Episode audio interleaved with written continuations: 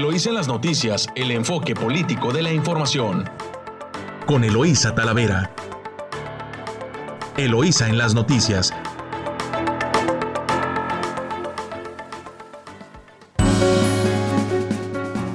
Muy buenos días, muy buenos días Ensenada. Hoy ya es miércoles 25 de agosto de 2021. Les saluda Eloísa Talavera transmitiendo directo desde nuestra cabina Luis La Madrid Moreno a través de su emisora favorita 929 Amor Mío y eh, por allá en San Quintín en La Chula en el 98.3. Muy saludo a usted que nos acompaña en las mañanas, seguramente va a su trabajo precisamente está preparándose para estar en él, pues es un miércoles con muchos temas interesantes, mucha información nacional, encuestas también sobre de INEGI sobre el resultado de la percepción en la corrupción. Eh, pues vamos a, dar inicio y les comento de su diario eh, Reforma. Se va a reír, pero Viene una fotografía de Mario Delgado y dice, se titula Austeros pero con retrato fifí. Personajes de Morena como su presidente Mario Delgado y el polémico René Bejarano y la campechana Laida Sansores se suman a la galería de David Ross, fotógrafo de políticos, presidentes, príncipes y sultanos, sultanes. ¿Cómo la ve? ¿Cómo la ve? Ese es así eh, la fotonota de reforma. Y ahora va la 4T por su aerolínea. Tendrá su base en Santa Lucía y proyectan cinco años, en cinco años tener 60 aviones. Y ahorca la Secretaría de Relaciones Exteriores las citas para pasaportes. Y también en primera plana de Diario Reforma, que viene surtidita, Pelea Morena, los dineros de San Lázaro. Pues ahí está la rebatiña, los votos y los bloques. La 4T con 278 votos, la 4T que son Morena, el Verde y el PT, y la oposición, todos los demás que tienen 222 eh, curules, votos en las curules. Pues ahí está, vamos a, revisar este tema más adelante, que pues va a estar interesante. Y en el Universal piden incluir en regreso a aulas pruebas de COVID. Especialistas advierten que para garantizar la seguridad de estudiantes y maestros, la SEP debe sumar más medidas a su protocolo. Y bueno, fallece Charlie Watts, el, baterista de, los Rollings, de los Rolling Stones. De, la jornada, fracasa Joe Biden en eliminar el quédate en México. Planteles no cerrarán en caso de detectar contagios. Eso es eh, la jornada. Y en Milenio citan hoy en, en Almoloya a Carlos Treviño, exdirector, exdirector de Pemex. Y también eh, viene una fotografía, también eh, una ilustración de luto. Este, los Stone, Charlie Rueda a otro plano.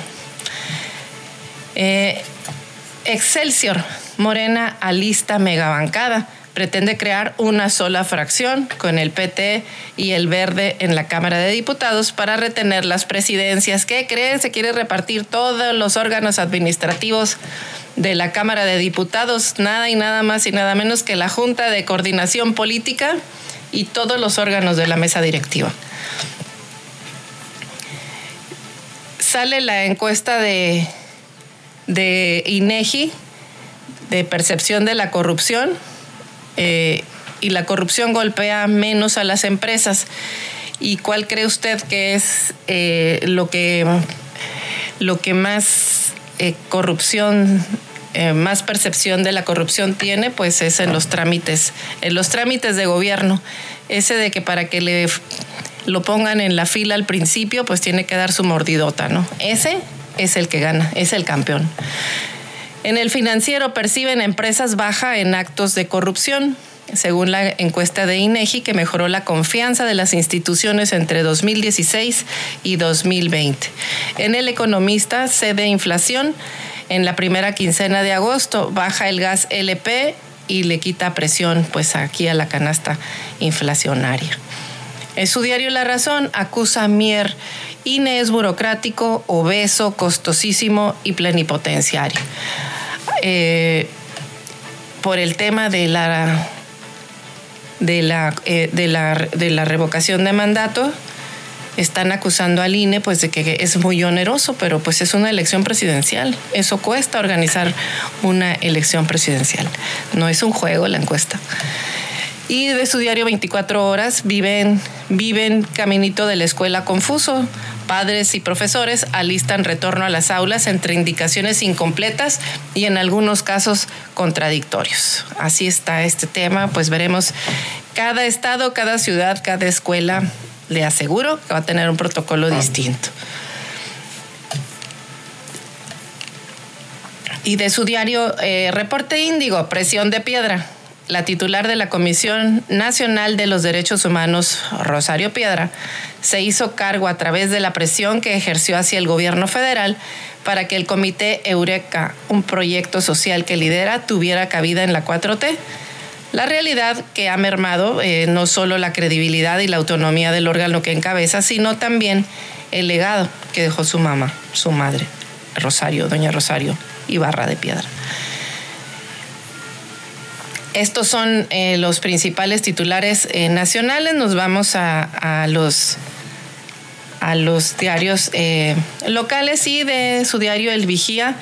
En primera plana, híjole, nombran a nuevo director de la CESPE, el subdirector de Infraestructura Municipal del vigésimo tercer Ayuntamiento, Javier Vera Delgado, fue nombrado titular de la todavía paraestatal dentro del proceso de transferencia eh, al gobierno de Ensenada. Y también instalan comisión de turismo en el Congreso local. Bueno, hasta aquí dejamos el avance de las notas que estaremos revisando hoy aquí en su noticiero Eloísa en las noticias, en su emisora favorita 929 Amor Mío. Nos vamos a corte comercial y regresamos en unos minutos.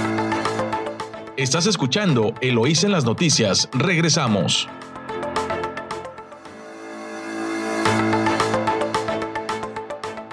Continuamos con información eh, de Ensenada y escuche usted de su diario El Vigía. Nombran a nuevo director de la CESPE. En este tema de la CESPE, Javier Vera Delgado fue nombrado como nuevo director de la Comisión Estatal de Servicios Públicos de Ensenada en sustitución de Marcelino Márquez Wong. Ello como parte del proceso de transferencia de la CESPE al gobierno municipal.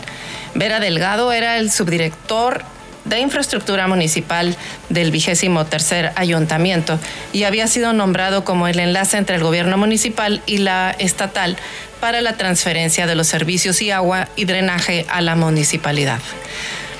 Eh, hacen el, relevo, obvio, ya todavía en, en una reunión de consejo de la CESPE que presidió Salomón Faz Apodaca, el secretario para el manejo y protección y cuidado del agua y en la cual estuvo también presente el presidente municipal.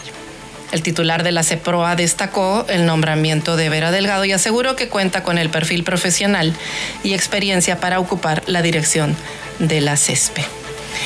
Eh, de acuerdo, eh, poco después de ese cambio circuló en redes sociales y en diversos en diversos medios informativos. También debo decirlo que salió una nota de Z también, del diario, del semanario Z, eh, donde circula un listado sobre supuestas indemnizaciones eh, por un millón novecientos treinta y siete mil pesos, es decir, casi dos millones de pesos que se auto-otorgaron 12 funcionarios salientes de la CESPE. Pues ya no salió cara la, la descentralización. Por un lado, costó ya dos millones para liquidar a los funcionarios que están al frente, para poner a nuevos funcionarios. Y el punto es, ¿qué tal si le dan reversa? Porque esto está, todavía no está en firme. Eh, este es un tema que, se está eh, revisando por las, eh, las por las quejas que están puestas en otras instancias. Pero de entrada pues ya se erogaron dos millones de pesos que pues no es precisamente una dependencia que le sobre el dinero, tiene unos problemas financieros enormes. Ni siquiera es capaz de cumplir con la responsabilidad que tiene de distribuir el agua y, y brindar los servicios de drenaje a la población actual del municipio. ¿Por qué? Porque tiene problemas eh, de, capacidad, de que tiene que este, darle mantenimiento a, los equipos, eh, que no hay una planeación adecuada para estar actualizando la infraestructura, sino que la cambian hasta que truena, como todo se ha hecho costumbre en los gobiernos y en lugar de apoyarla, pues ya le, ya le, ya le sacaron dos millones de pesos. Para eso la querían seguramente, para eso querían. O sea, en el fin de una administración es difícil pensar bien y que las cosas se hacen eh, para mejorar, pues lo que estamos viendo es que es, no es cierto, todavía ni siquiera está en firme la descentralización y bueno, pues ya, ya está eh, ocasionando erogaciones que pues al final de cuentas, eh, quienes paguen la tarifa de agua, pues son usted, precisamente usted, el que va a estar pagando ahora, pues ya dos millones de pesos para este cambio, para este relevo de funcionarios. Y el agua, pues seguirá tirándose el agua sucia al mar, porque pues no hay dinero para arreglar la planta, ahora la planta no sirve, necesitamos otra nueva. Y por lo pronto, paséese usted por las tardes por el malecón y las colonias que están por ahí y el olor fétido a drenaje es, es realmente espantoso. Entonces, pues sí que hay un problema y ojalá que las autoridades le pongan atención porque eso sí puede ser un enorme problema de salud pública y de muchas cosas que no nos han querido comentar todavía, están muy calladitos repartiéndose aparentemente un pastel o lo que queda de un pastel de una institución que es de servicio. En fin. Y bueno, instalan también la Comisión de Turismo en el Congreso local. Es una eh, nota de Gerardo Sánchez del Vigía, actualizar la legislación turística de Baja California, crear una Secretaría de Turismo para la próxima administración estatal y delimitar claramente las funciones en estos sectores de las autoridades estatales y la municipal son algunos de los puntos que atenderá esta eh, vigésima cuarta legislatura. Eh, la eh, Claudia Agatón es legisladora y presidenta de la Comisión de Turismo del Congreso de Baja California. Señaló lo anterior ante la instalación y presentación de dicha comisión pues ante los integrantes del sector turístico de los seis municipios de la entidad. Destacó la creación de la Secretaría de Turismo que atiende exclusivamente las necesidades de ese sector. Es urgente y la propuesta se la presentó a la actual gobernadora electa Marina del Pilar Olmeda, quien aceptó dicha idea. Pues vamos a ver qué desenlace tiene esta Secretaría de Turismo. En más información el local, eh, en este verano hablarán con la tierra en escuela de verano. Estudiantes universitarios locales, así como del centro y sur del país, iniciaron un programa de geofísica aplicada SEC-CICESE. Eh, un total de dos estudiantes provenientes de distintas universidades del centro y sur del país iniciaron el programa de la Escuela de Verano de Geofísica, de Geofísica Aplicada, en el que se busca entender lo que dice la Tierra utilizando métodos geofísicos. Eh, Luis Alonso Gallardo Delgado, quien es director de la División de Ciencias de la Tierra, explicó que se trata de la primera edición de esta escuela de verano que arrancó el lunes de manera presencial en las instalaciones del CICESE y que culminará el próximo 3 de septiembre. Pues ahí está eh, este programa que, eh, que está, en el que están participando estudiantes de distintas universidades del país. Y en más información, eh, realizan con éxito el primer trasplante renal en, la en pandemia. Con el fin de continuar con la reactivación del programa de donación y trasplantes, las autoridades del Hospital General de Mexicali informaron que se llevó a cabo el primer trasplante renal durante la pandemia a un paciente masculino de 54 años. El director de la institución felicitó al personal de salud del Hospital General eh, de Mexicali, eh, ya que gracias al esfuerzo en conjunto, pues lograron dicha intervención. Pues enhorabuena porque porque a pesar de la pandemia, bueno, ya se están atendiendo estos, este tipo de cirugías que son además de por sí ya delicadas y que bueno, le cambian la vida a, quien recibe un órgano. Y en más información concluye, en más información con el Cierran vialidades por el nodo El Gallo. Algunas calles en los alrededores de la construcción fueron clausuradas por las obras. la disposición es para automovilistas, transporte público y camiones de carga. El Departamento de Tránsito Municipal cerró los accesos viales en los alrededores de la remodelación del puente El Gallo y mostró las nuevas disposiciones para el tránsito de los automóviles, del transporte público y los camiones de carga. El comandante de tránsito municipal informó que entre las nuevas disposiciones está la desviación de la carga vehicular de la Avenida Reforma hacia la Avenida General Agustín San Ginés hasta la Pedro Loyola, es decir, eh, van a usar la vialidad, el transporte de carga por la calle adelante hasta la Pedro Loyola. En esta última avenida, detalló, se habilitaron tres carriles con dirección de norte a sur en el tramo comprendido entre San Ginés y la avenida Esmeralda. Existe un solo carril, especificó en Pedro Loyola con orientación al centro de la ciudad entre Esmeralda y San Ginés, pegado a la acera poniente, para que las unidades de la Marina Armada de México que abandona, puedan eh, abandonar la unidad habitacional. Entre la Loyola entre, en Loyola, entre Esmeralda y Estancia, mencionó que siguen habilitados los cuatro carriles con orientación de norte a sur. Con respecto al Boulevard Costero, señaló que se canceló el paso de Esmeralda a Pedro Loyola para vehículos de servicio particular. Únicamente estará abierta la vialidad para los camiones tipo góndola de la empresa cementera. El tránsito de camiones de carga será orientado por la Avenida Reforma hacia Topacio, luego Esmeralda hacia la carretera Ojos Negros. Esta nueva distribución del orden de las calles, puntualizó, entró en vigencia desde la noche de lunes para continuar con las labores de remodelación del puente El Gallo. Eh, el director también indicó que estos puntos viales, en estos puntos viales habrá elementos de tránsito municipal dirigiendo a los automovilistas. En ellos, eh, algunos estarán de manera permanente y en otros algunos permanecerán en lapsos, sobre todo en los horarios de mayor carga vehicular. el comandante de tránsito municipal mencionó que no se han presentado accidentes de gravedad en los puntos donde se ha cerrado el paso a la circulación, únicamente choques por alcance. Nada más.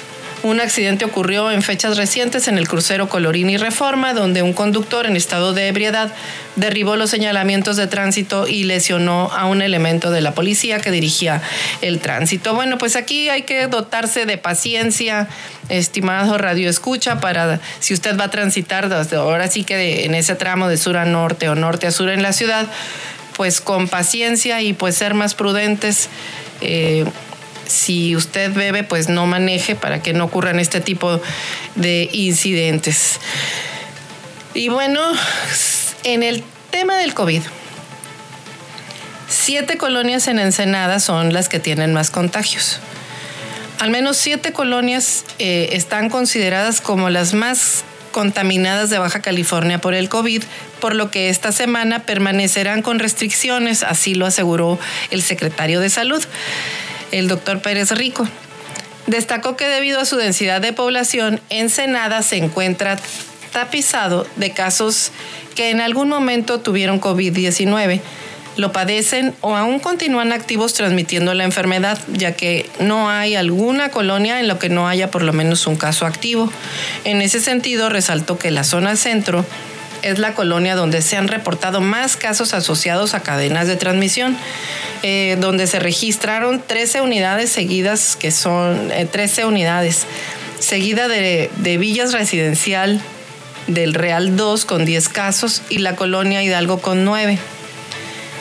Eh, asimismo, la Popular 89 mantiene como una de las zonas donde hay más casos asociados a cadena de transmisión, eh, con 8 unidades, la Lomitas Indeco, con, mm, Indeco 3 con 7, mientras que Lomitas y las Morelos presentan 6 casos cada una.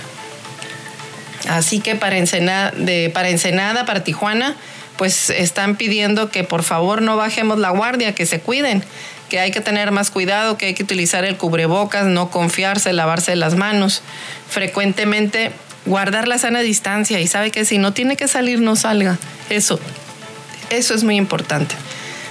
Luego de dos días de una baja en los números de casos activos, este indicador volvió a subir 1.350 casos en la entidad, por lo que se espera que aún sigan aumentando los casos durante los cinco o siete días.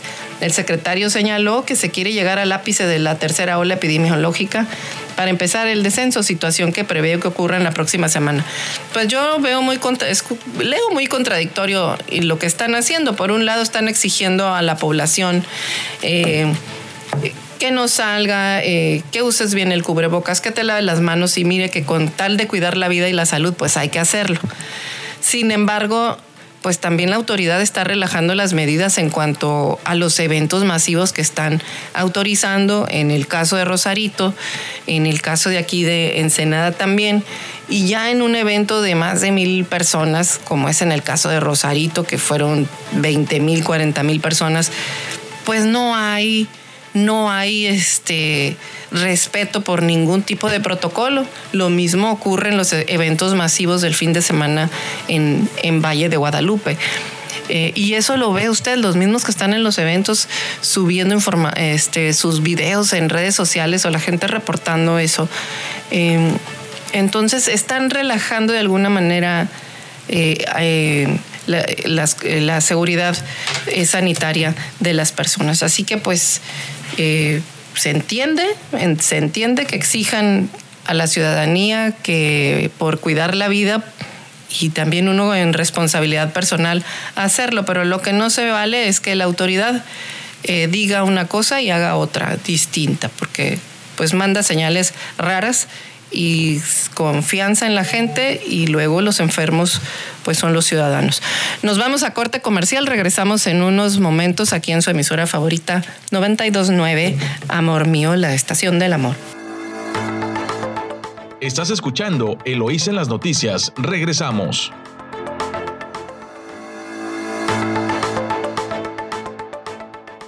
Estamos de vuelta, gracias por escucharnos aquí en su emisora favorita 929 Amor Mío. Recuerde que esta pues es la estación del amor, así que si usted está enamorado, pues sintonícenos, le damos, compartimos información en la mañana, pero después va a escuchar música durante el día.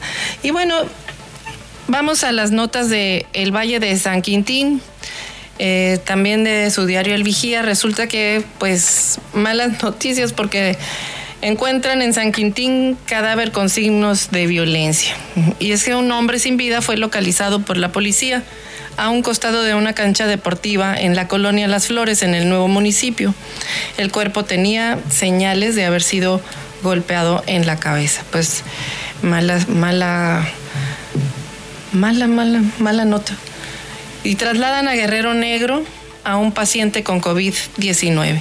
La Secretaría de Marina Armada de México en apoyo al sector salud, realizó la evacuación médica de un paciente de 50 años con sintomatología de COVID-19, trasladándolo de Isla de Cedros en Baja California a Guerrero Negro en Baja California Sur. Esta acción pues se llevó a cabo tras recibir una solicitud de apoyo por parte eh, de Medicina Familiar del Instituto Mexicano del Seguro Social para realizar el traslado de esta persona de sexo masculino y que tenía pues los síntomas de coronavirus. Afortunadamente, bueno, pues eh, esta persona la recibieron en por allá en, Guerrero Negro y le están dando y le brindaron en todo momento el protocolo de, al traslado al traslado de, esta persona eh, que, que padece que padece COVID. Bueno, casi no hay notas en, de San Quintín buscan combatir incendios forestales con un proyecto de estimulación eh, de lluvias. Eh, es un proyecto que puso en marcha la Secretaría de Agricultura y Desarrollo Rural a través de la Comisión Nacional de Zonas Áridas y con apoyo de la Fuerza Aérea Mexicana para mitigar eh, los efectos de la sequía en la agricultura y ganadería y también pues han para contribuir al combate de los incendios forestales en el país. Eh, acuerdan también eh, reactivar el sector agropecuario del pueblo yaqui. Bueno, ya este es un tema que no tiene que ver con San Quintín, sino con lo pusieron aquí como tema rural. Eh, y lo que sí es de San Quintín es que habrá en el valle cambios frecuentes de mandos policíacos con el objetivo de realizar cambios frecuentes en los mandos policíacos en las distintas delegaciones, sobre todo en las demarcaciones de Villa de Jesús María, Camalú y El Mármol. Eh, eh, Mario así eh, lo mencionó, lo dio a conocer. Mario Martínez, quien es titular de la policía en San Quintín, señaló que todos y cada uno de los mandos que fueron colocados en las delegaciones, pues se sometieron a evaluaciones de expediente por parte de la mesa de seguridad. También dio a conocer que este tipo de cambios continuará llevándose a cabo en todas y cada una de las delegaciones que forman el nuevo municipio de San Quintín. Este, eh, y, forman, ya que es, saludable este tipo de acciones, que se continúen dando la rotación, la rotación de los mandos eh, policíacos en la zona. Pues vamos a ver qué resultados tienen. Algunos luego dicen que no porque los rotan y no, no conocen los lugares, pero pues son distintos enfoques en el análisis. Y bueno, pues como lo habíamos comentado, ya iniciaron los, las las Olimpiadas, las Paralimpiadas. Y bueno, en este momento vamos a escuchar el reporte del avance deportivo de en voz de David Barrera. Buenos días, adelante David. Muy buenos días, continuamos con Eloísa en las noticias. Mi nombre es David Barrera y arrancamos con la información deportiva. La actividad paralímpica de Tokio 2020 inició ayer y en este primer día de actividades los atletas mexicanos no han tenido una buena participación. Christopher Tronco quedó en la quinta posición del hit 2 de la prueba de los 100 metros de dorso varonil. Obtuvo un tiempo de 2 minutos con 26 segundos. El ganador de dicho hit fue el ruso Vladimir Danilenko, quien recorrió los mismos 100 metros en 2 minutos con 2 segundos. Continuando con la natación mexicana, Stephanie Cristino culminó en la séptima posición de la prueba de los 50 metros libres. La ganadora del hit fue la representante de los Países Bajos, Chantal Cizekerebl. Continuando con la actividad en la alberca olímpica, Armando Andrade quedó en la tercera posición de los 100 metros libres masculinos, con un tiempo de 29.04 segundos. Con dicho resultado, clasifica a la siguiente ronda. Veremos si el mexicano logra clasificarse a la etapa de medallas e incluso conseguir alguna presea para la delegación mexicana. Vamos a cambiar de deporte, pues en el tenis de mesa, el mexicano Eduardo Reyes perdió 3 sets a 0 ante el surcoreano Jin Cheo, con parciales de 11-4, 11-13 y 9-11 en su primer partido de la fase de grupos. Sin embargo, pese al mal resultado, aún puede conseguir la clasificación a la siguiente ronda. Recordemos que el mexicano enfrentó a uno de los mejores del mundo y a uno de los favoritos para ganar el oro olímpico. En el grupo femenil del mismo tenis de mesa, la mexicana Edith López también perdió. Ella ante la croata Musinic, con parciales de 11-1, 11-7 y 11-2. Esperemos que la siguiente jornada sea un poco mejor para los mexicanos. Y justamente la actividad mexicana del 25 de agosto o del día 2 de los Juegos iniciará a las 5.17 de la tarde, tiempo de Ensenada, cuando en los 100 metros libres Ángel Camacho salte a la alberca. Solo unos minutos después, a las 5 con 22 de la tarde, Gustavo Sánchez también entrará en acción en los 100 metros libres. Recordemos que aún son etapas clasificatorias, aún no se deciden medallas, sin embargo es importante ganar estas etapas para poder conseguir un lugar en las finales. José Juan Gutiérrez de igual manera entrará en acción cuando a las 7.35 de la tarde inicie las actividades en la prueba de los 200 metros. Será hasta las 6 de la tarde cuando la mexicana Matilde Alcázar debute en la justa veraniega, pues participará en los 400 metros libres. A las 12 de la noche, Víctor Turcio buscará su primera victoria, cuando enfrente al serbio Perlic, esto en el tenis de mesa. Continuando con el tenis de mesa, Edith López de igual manera buscará ganarle a la italiana Michaela Brunelli. Esperemos que por fin empiecen a sacarse esa mala espina de sus primeros partidos y puedan conseguir un buen resultado en este segundo partido. Recuerden que aquí en Eloísa, en las noticias, les llevaremos toda la información de los mexicanos en Tokio 2020 y estarán muy bien informados de todo lo que acontezca con cada uno de los mexicanos que participa en esta justa veraniega. Vamos rápidamente a cambiar de deporte, pues anoche se jugó la primera parte del juego de estrellas del fútbol entre la Liga MX y la MLS, donde en un juego de habilidades, donde tenían que poner, colocar el balón en cierta posición de la portería, donde los pases tenían que ser efectivos, y aquellas juegos de habilidades que se dan tanto en el béisbol o en el básquetbol, eh, los mexicanos lograron derrotar a los representantes de Estados Unidos. Con esto se ponen eh, la primera victoria de lo que sería el juego de estrellas de la Liga MX contra la MLS. Recordemos que el partido de fútbol se jugará esta noche a las 6.30 de la tarde. Esperemos que sea un gran partido y esperemos también que el representativo mexicano pueda llevarse la victoria. Vámonos rápidamente al fútbol europeo, pues el Real Madrid se está aferrando como nunca a un jugador, y este jugador es el francés Kylian Mbappé, y se ha ofrecido alrededor de 180 millones de dólares al cuadro de Paris Saint-Germain. Veremos si el Real Madrid consigue hacerse de los servicios del jugador francés. Esto desataría una revolución financiera en el fútbol europeo. Ya veremos qué sucede en los próximos días. Recuerden que el Madrid tendría hasta el 31 de agosto para cerrar este fichaje. Si no, tendría que ser hasta la siguiente temporada. Vámonos al béisbol de las grandes ligas. Los Dodgers derrotaron 5-2 a los padres de San Diego en el primer juego de esta serie pactada a tres juegos. Esta noche se jugará el segundo duelo de la serie. Y pues bueno, hasta aquí la información deportiva. Mi nombre es David Barrera y continuamos en Eloísa en las noticias. Gracias y nos oímos mañana. Muchas gracias, David. Gracias por este avance deportivo que la verdad, este, pues esperemos que la delegación mexicana en los Paralímpicos tenga mejores, mejores resultados y bueno, pues ahí a desvelarse para seguirlos siguiendo también como se siguieron a los otros en la otra Olimpiada, la otra delegación, a la otra delegación mexicana. Bueno, pues continuamos con, con más información estatal. Eh, escuche usted, eh, en el tema del COVID también de su diario El Mexicano, el secretario de Salud dice que no acelerarán la vacunación anti-COVID en menores de 18 años. Así lo dijo en su conferencia de prensa Alonso Pérez Rico, que en la entidad no se plantea acelerar el proceso de vacunación contra el COVID en menores de 18 años.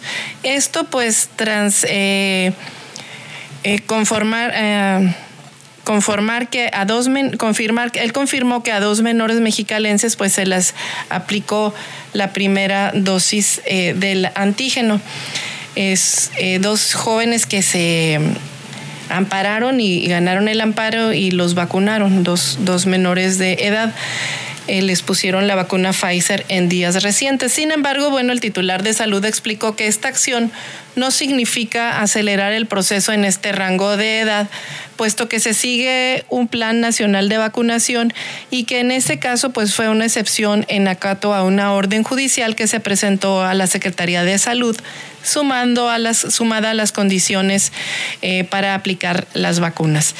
También abundó que los lineamientos para vacunar a jóvenes de 12 o 17 años pues todavía no se liberan, eh, están en fecha de liberación. Y bueno, así como se hizo con el resto de la población, dijo que la única vacuna legal autorizada para este segmento de población pues es la Pfizer.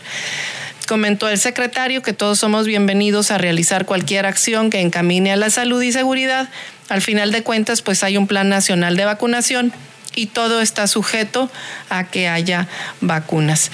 Pues ahí, ahí es cierto que, que este segmento de población todavía no están los lineamientos autorizados para la vacunación, precisamente pues por eso también hay polémica y desconfianza también de parte de muchos padres de familia eh, por el hecho también de que sus hijos tienen que pues volver a clases y no están eh, vacunados y pues también eh, se enferman. Esa es, ese, es un tema que también está por ahí pendiente. Pues bueno, este, así están los, los temas de, la vacunación con, con eh, este con, con, perdón, ya me hice bolas. Nos vamos a corte comercial, regresamos en, en unos minutos. Estás escuchando Eloís en las noticias. Regresamos.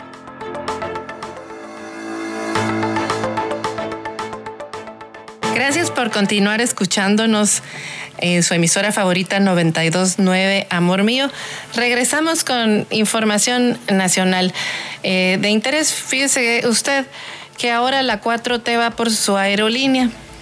A menos de dos meses después de anunciar el lanzamiento de Gas Bienestar, una empresa estatal para comercializar el energético, pues ahora surge una nueva iniciativa para intervenir directamente en la economía.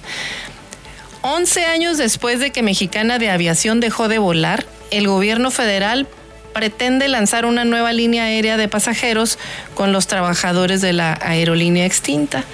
La nueva empresa sería operada por una cooperativa en la que participen los empleados y los inversionistas. Según los planes, los inversionistas interesados deberán aportar por 60% de los 155 millones de dólares estimados para el arranque de operaciones. El monto restante se obtendría de un préstamo otorgado por el gobierno federal eh, mediante la banca de desarrollo a los trabajadores que conformen la cooperativa, explicó fuente cercana a las negociaciones. Dentro de dos semanas, el Instituto Nacional de Economía Social, el INAES, lanzará una convocatoria para los trabajadores de Mexicana que deseen laborar en la aerolínea. Eh, reveló otra fuente eh, esta información.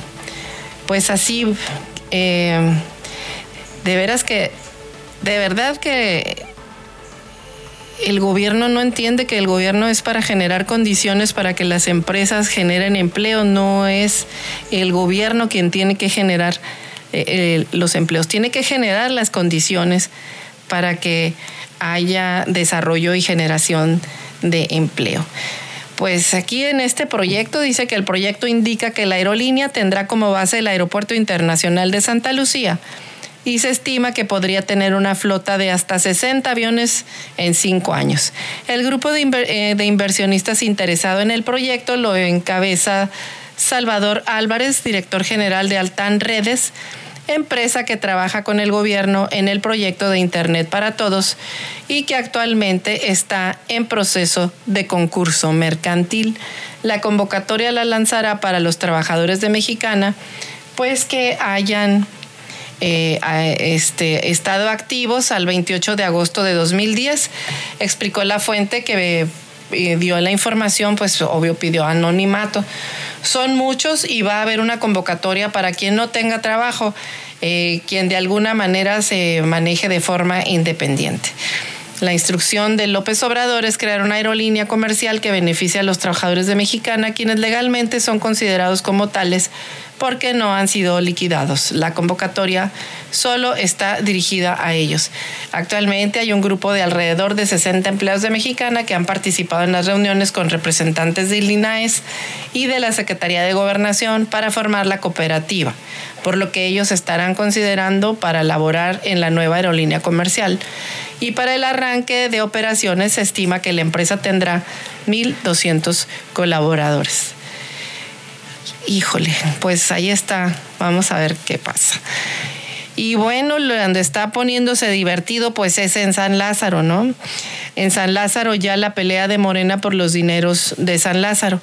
Ahora Morena eh, busca cachirules para armar una mayoría artificial y tener el control financiero y operativo del Congreso Federal, pues que escuche usted, este año el presupuesto asciende a 8.332 millones de pesos. Así que el partido oficial, Morena, pretende crear una megabancada con sus aliados de entrada, con los del Partido Verde, el PT en la Cámara de Diputados, para evitar que el PAN tome la Junta de Coordinación Política. Y aunque no está contemplado en la ley orgánica del Congreso de la Unión que órganos de gobierno estén en manos de coaliciones legislativas, el coordinador Ignacio Mier manifestó que busca un acuerdo con el Verde y el PT para formar una sola fracción en la 65 legislatura, con lo que tendrían mayoría absoluta. De esa forma, Morena evitaría ceder la presidencia de la Junta de Coordinación Política y del Comité de Administración y tener más tiempo la mesa directiva, la presidencia de la mesa directiva. En respuesta, pues el bloque de Va por México reclama que se respete la ley orgánica para definir la Junta de Coordinación Política como parte del acuerdo para elegir la mesa directiva. El nuevo coordinador del PRI, Rubén Moreira, advirtió que no lo permitirían. Hace tres años, el Partido Verde le dio a Morena cinco diputados con los que el partido en el gobierno se quedó eh, con los tres años en la Junta de Coordinación Política. El próximo domingo pues se instala la 65 legislatura y se deben elegir pues precisamente a los integrantes de la mesa directiva de la Cámara de Diputados y pues también a los, a los órganos de la misma pues ahí está el estira y afloje. Eh, vamos a ver qué hacen y esperar que los legisladores de otras bancadas fuera del, fuera del bloque de, eh, de, Morena, pues no se cambien, no se cambien de bando, no les lleguen al precio, porque pues ahora se estila así de lo de pago por eventos y pues a veces, como dicen, dinero mata carita.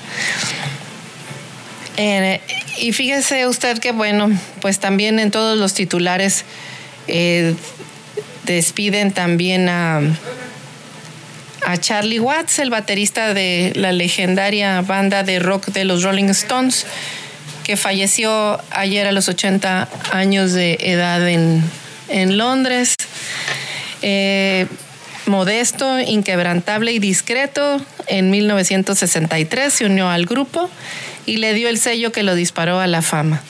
Su deceso, pues sin duda marcará el destino de la agrupación, la cual tenía en ciernes la gira de No Filter por Estados Unidos. Así que se fue un enorme músico. Lo dijo Paul McCartney, Ringo Starr y Elton John, entre otros. Pues descanse en paz y pues nosotros lo seguiremos escuchando en ese legado que dejó grabado ya con los, con los Rolling Stones.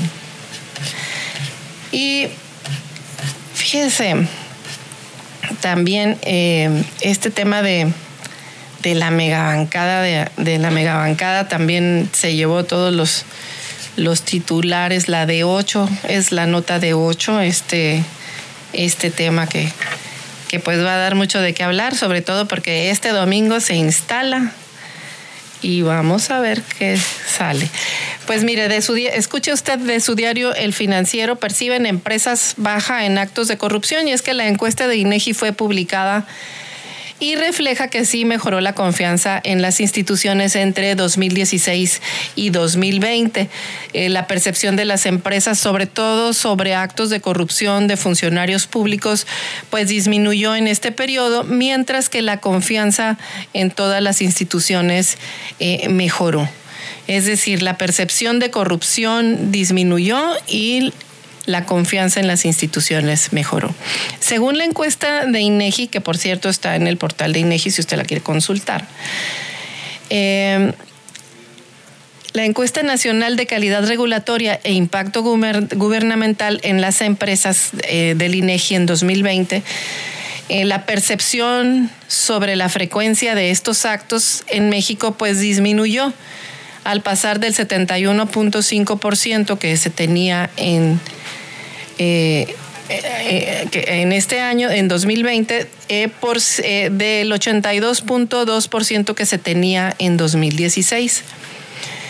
Por sector económico, el comercio resultó ser la mayor víctima de actos de corrupción al aportar 484.9 millones de pesos. El nivel de confianza en distintas instituciones aumentó. Por ejemplo, en la policía pasó de 32.1 a 34.2% entre 2016 y 2020. Estamos hablando en, en la encuesta se levantó en 2016 y luego la volvieron a levantar ahora cuatro años después. En los partidos políticos, pues también creció, nomás no se vayan a creer mucho. De 19.5 que se tenía en 2016, aumentó a 34% y en la Cámara de Diputados también, 20.4 a 46.3%. En el gobierno federal eh, aumentó, el aumento fue de 26%, de 26.4% a 62 eh, a 62.3%. Aquí hubo un brinco, pues la verdad, este, pues muy grande. Eh, así lo refleja la, encuesta este, de, de INEGI.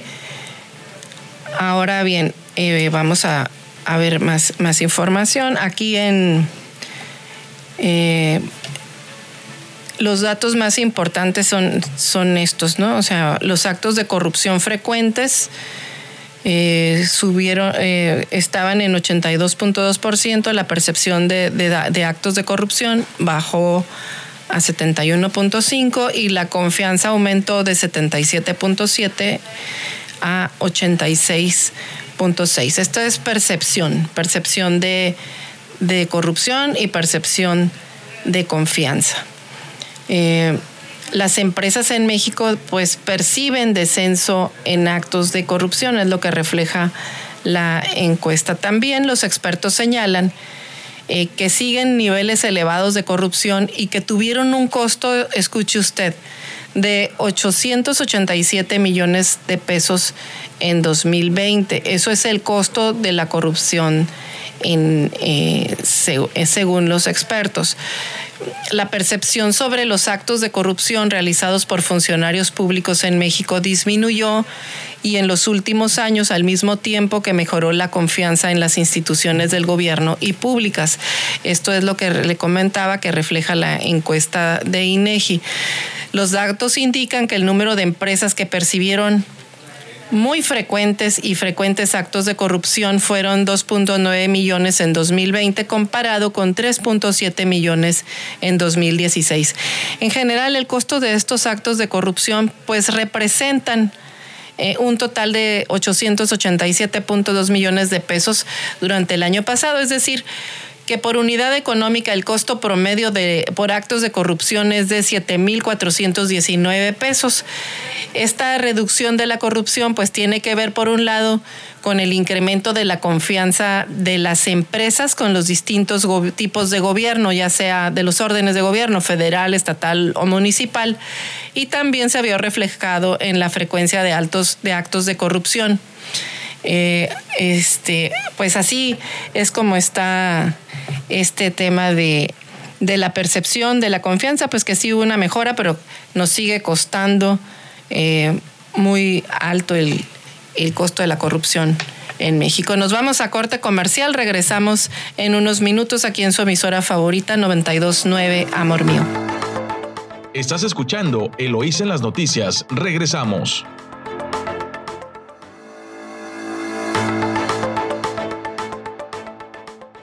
Continuamos con, más información em, de económica.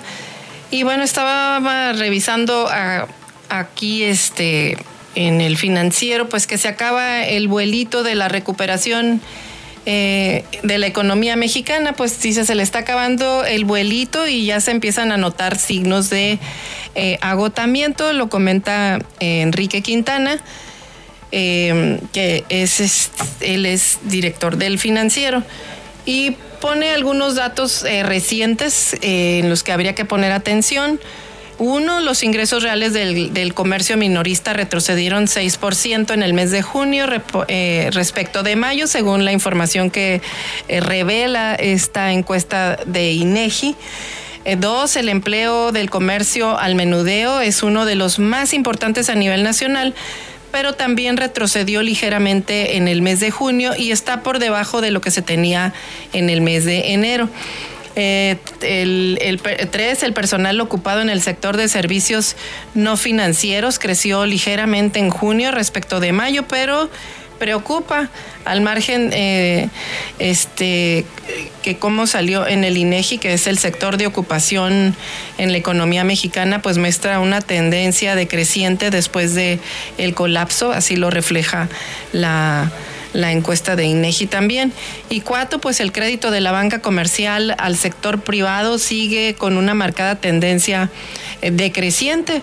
Eh, al mes de junio se tenía un retroceso de 11.8% en términos reales, así que la caída es de 8.5%. Se observa pues solamente el crédito al consumo, pero es de 16.9% si se considera también el crédito a las empresas. Y eh, también la encuesta de INEGI reportó que hubo un incremento de casi 2.3 millones de personas en la población ocupada entre el primero y el segundo trimestre eh, de este año, pues lo que parece buena noticia, pero también hay que matizarla porque resulta que solo el 18% de los nuevos empleos corresponden a ocupaciones formales. El 82% fueron empleos informales y bueno, pues eso limita el impacto positivo que pueden tener en el mercado interno. Eh, otro motor importante son las exportaciones de manufactura en México. Eh, la cifra del mes de junio resultó inferior en 1.4% a la, a la del mes de mayo y también está por abajo de en casi un 1% de diciembre del año pasado. Si bien es cierto, aquí los problemas de suministro en las cadenas productivas pues han sido un factor determinante en este freno, pero pues ahí tenemos con el Tratado de Libre Comercio sembradas grandes grandes esperanzas de la economía mexicana, sobre todo en materia de exportaciones. Y siete, pues esta semana también conoceremos el comportamiento del gasto público en el mes de julio. Sin embargo, bueno, pues hasta el primer semestre el gasto neto no tiene crecimiento de... Eh, tiene un crecimiento de 4.1%, se mantiene positivo, sin embargo, pues no es suficiente para remolcar a la economía. Y bueno, pues este, ahí está, no, no, no, la, la inflación sigue creciendo, y pues por eso dicen se le está acabando el vuelito a la economía mexicana. Y en temas internacionales, pues tenemos el, eh, este tema de, Afganistán, que eh, Biden se resiste a prolongar la evacuación de Afganistán. El G7 se reunió y no logró arrancarle a Estados Unidos un plazo mayor y bueno, pues los, los talibanes advierten que no permitirán a sus nacionales salir del país. Y aunque muchos eh, lo lograron, pues ahora ya eh, los talibanes cercaron eh, el acceso al aeropuerto y no están permitiendo que, las, que, que, salgan ya las personas del país, lo cual, bueno, pues sí pone en, en un aprieto pues a, quienes quieren eh, evacuar eh, este, Afganistán porque pues no, los, no se los están permitiendo. Eh, desafortunadamente así, están, así están las cosas. Por eso dicen que se reunió el G7, pero pues no pudo convencer al presidente Biden de prolongar su salida de Afganistán y es más, ratificó la fecha para el para finales de agosto como lo tenía previsto y bueno, pues eso pone en mucha más tensión a las cosas en, en, este, en aquel país. Y en, en, otra información de orden, de orden nacional, este, pues va la Fiscalía eh, contra Peña y Videgaray a eh, ahora el expresidente Enrique Peña Nieto y el exsecretario de Hacienda Luis Videgaray están en la mira de la Fiscalía General de la República.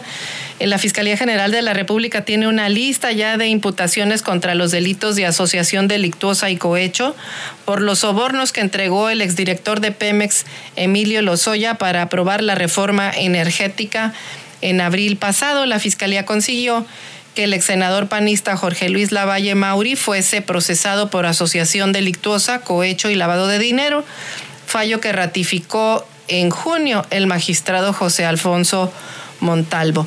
Así que Peña y Videgaray forman parte de una asociación de hecho cuyos efectos son visibles en la República Mexicana entre abril de 2013 a agosto del 2014, con el propósito de realizar diversas conductas delictivas. Dice la imputación de la PGR contra Lavalle. Pues ahí este, una pieza clave en las acusaciones es Rafael Carabeo, exsecretario particular de Lavalle, quien se convirtió ya en testigo protegido de la Fiscalía General de la República y ha atestiguado sobre los sobornos del exdirector de Pemex. Así que bueno, pues también creo que ya lo tienen citado a este exdirector eh, de Pemex. En noviembre pasado el Grupo Reforma informó que cuando la Fiscalía General de la República intentó infructuosamente obtener una orden de aprehensión contra Videgaray, planteó en su solicitud eh, que el exmandatario eventualmente podría ser responsable de cohecho y traición a la patria. Así que bueno, pues ahí está esta nota de,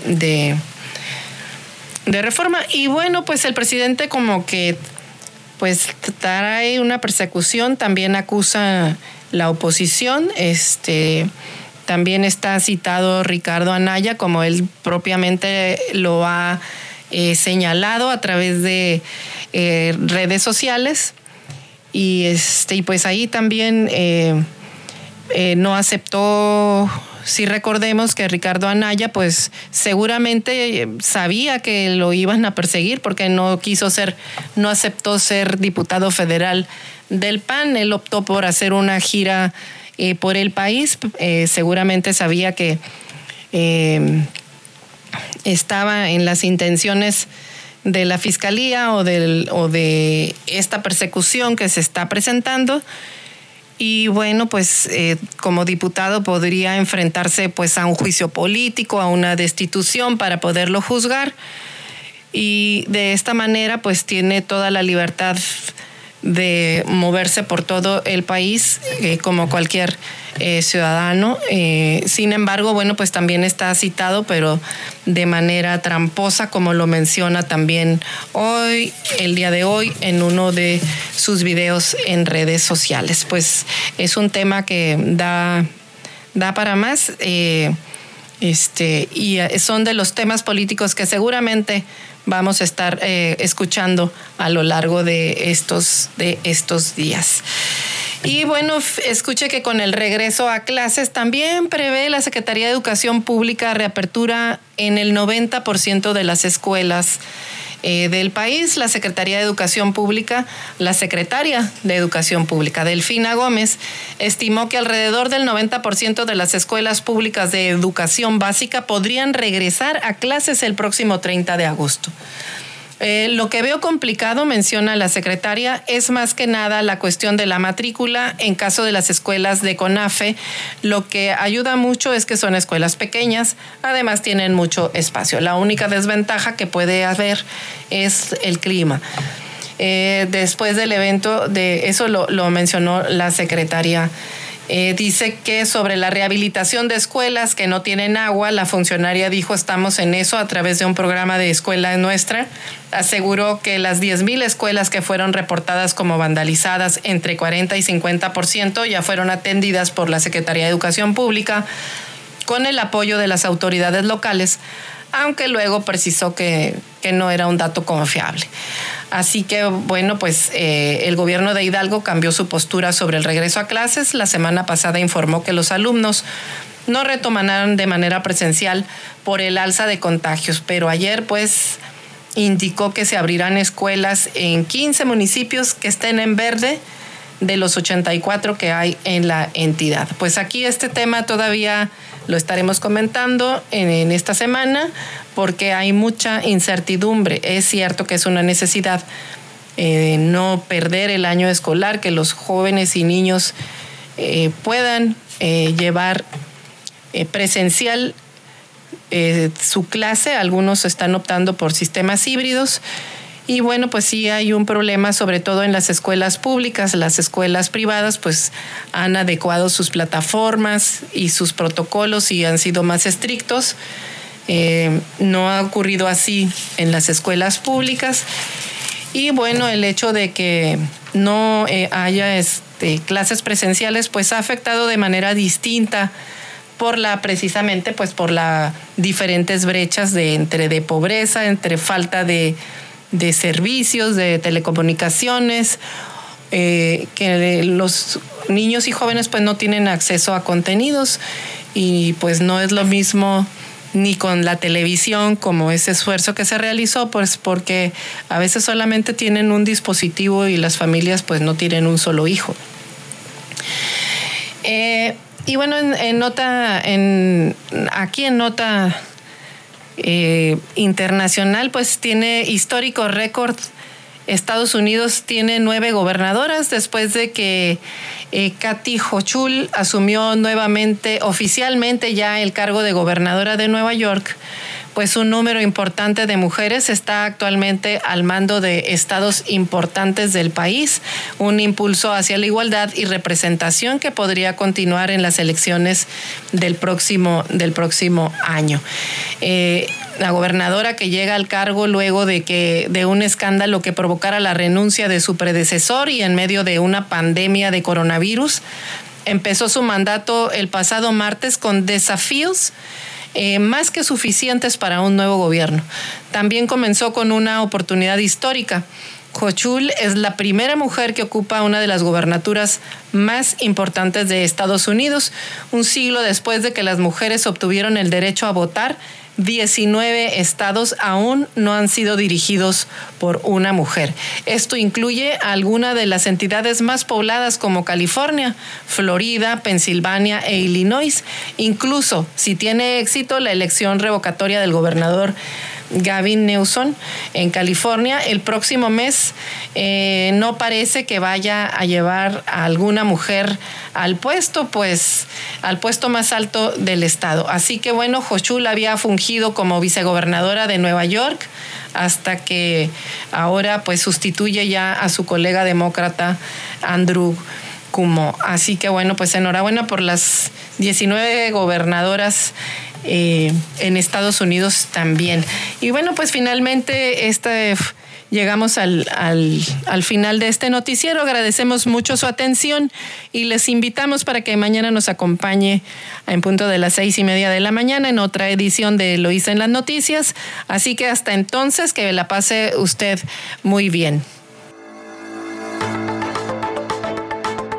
Eloísa en las noticias, el enfoque político de la información. Sintonízanos todas las mañanas de lunes a viernes a las seis y media en Amor Mío 92.9 FM y La Chula 98.3 FM. Visítanos en eloísenlasnoticias.com.